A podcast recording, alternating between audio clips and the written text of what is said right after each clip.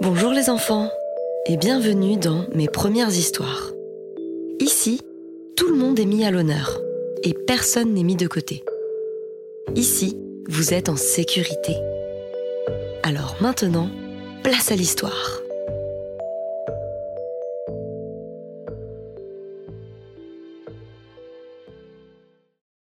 Le prof de sport. Malik a 8 ans, il est fils unique et habite avec ses mamans dans un appartement de taille moyenne à quelques kilomètres de Paris. C'est un enfant joyeux et toujours prêt à aider les autres. Il est en CE1 et est très bon en français et en dessin. En revanche, les maths, ce n'est pas trop son truc.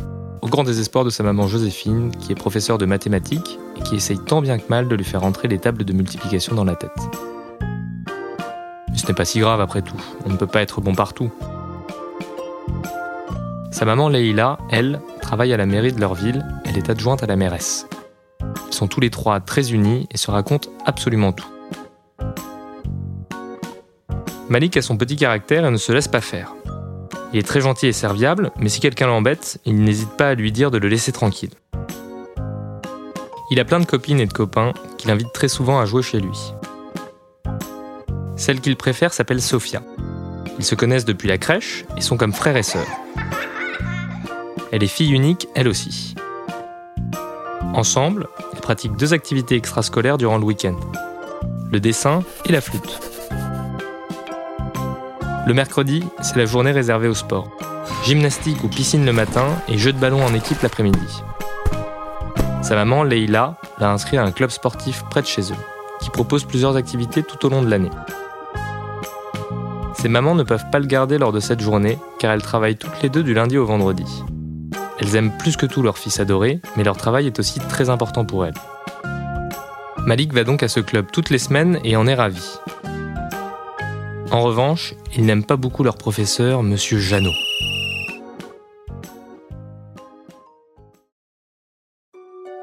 Il ne sait pas trop pourquoi, mais il n'a pas confiance en lui. En plus, il remarque qu'il ne se comporte pas de la même manière avec les filles qu'avec les garçons, et il trouve ça bizarre.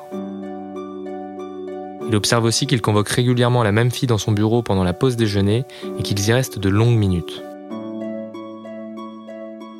Il se demande ce qu'ils peuvent bien faire dans son bureau pendant aussi longtemps.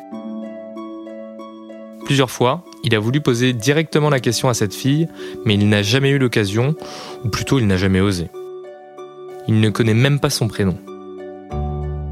Dans le club, il y a des enfants de différentes écoles de la ville et il ne connaît pas tout le monde.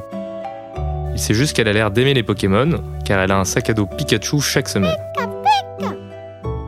Un jour, il observe que le rendez-vous dans le bureau de Monsieur Jeannot est encore plus long que d'habitude. Tous ses camarades partent au réfectoire pour déjeuner, mais lui décide d'attendre que la fille sorte afin d'enfin découvrir de quoi parle-t-il dans ce bureau tous les mercredis. Il attend donc plusieurs minutes, plusieurs autres minutes, mais personne ne sort de la pièce. Cela va bientôt faire 30 minutes qu'ils y sont, se dit Malik en regardant sa montre offerte par sa maman Joséphine pour ses 8 ans. C'est vraiment bizarre. Son ventre commence à gargouiller fort et il se dit qu'il ferait mieux d'aller manger. Sinon, il allait avoir du mal à tenir jusqu'à la fin de la journée. Il se promet à lui-même d'aller parler à la fille d'ici la fin de la séance de l'après-midi. À partir de 14h, les cours de basket et de handball reprennent, mais Malik ne voit toujours pas la fille. Peut-être était-ce prévu qu'elle n'assiste pas à la deuxième partie des cours, se dit-il. Les matchs s'enchaînent et les heures passent. À 17h45 sonne la fin de la journée.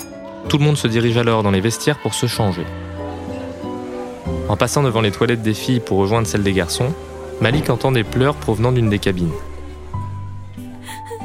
Il vérifie que personne ne se change afin de ne pas mettre quelqu'un mal à l'aise, puis il entre pour vérifier que ce qu'il entend est vrai.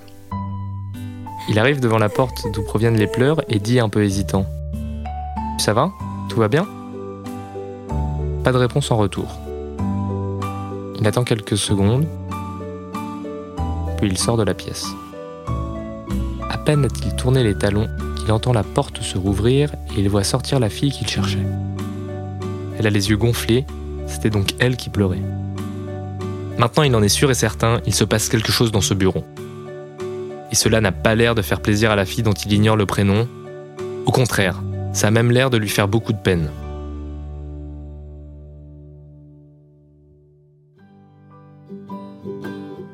Le soir, il décide d'en parler à ses mamans.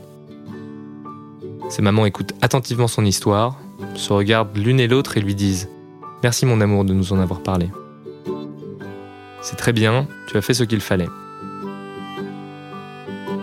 Le lendemain, ses mamans prennent rendez-vous avec la directrice du club afin de leur parler de cette histoire. Il n'en découvrira pas plus, mais il ne reverra plus jamais ce professeur.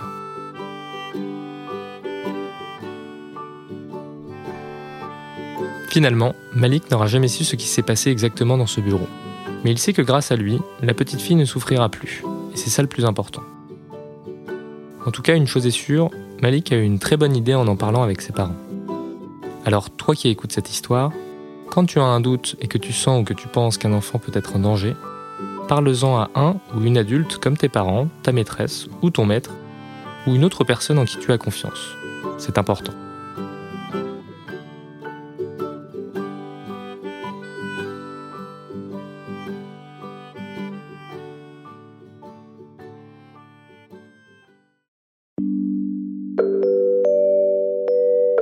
Et voilà, c'est la fin de cette histoire.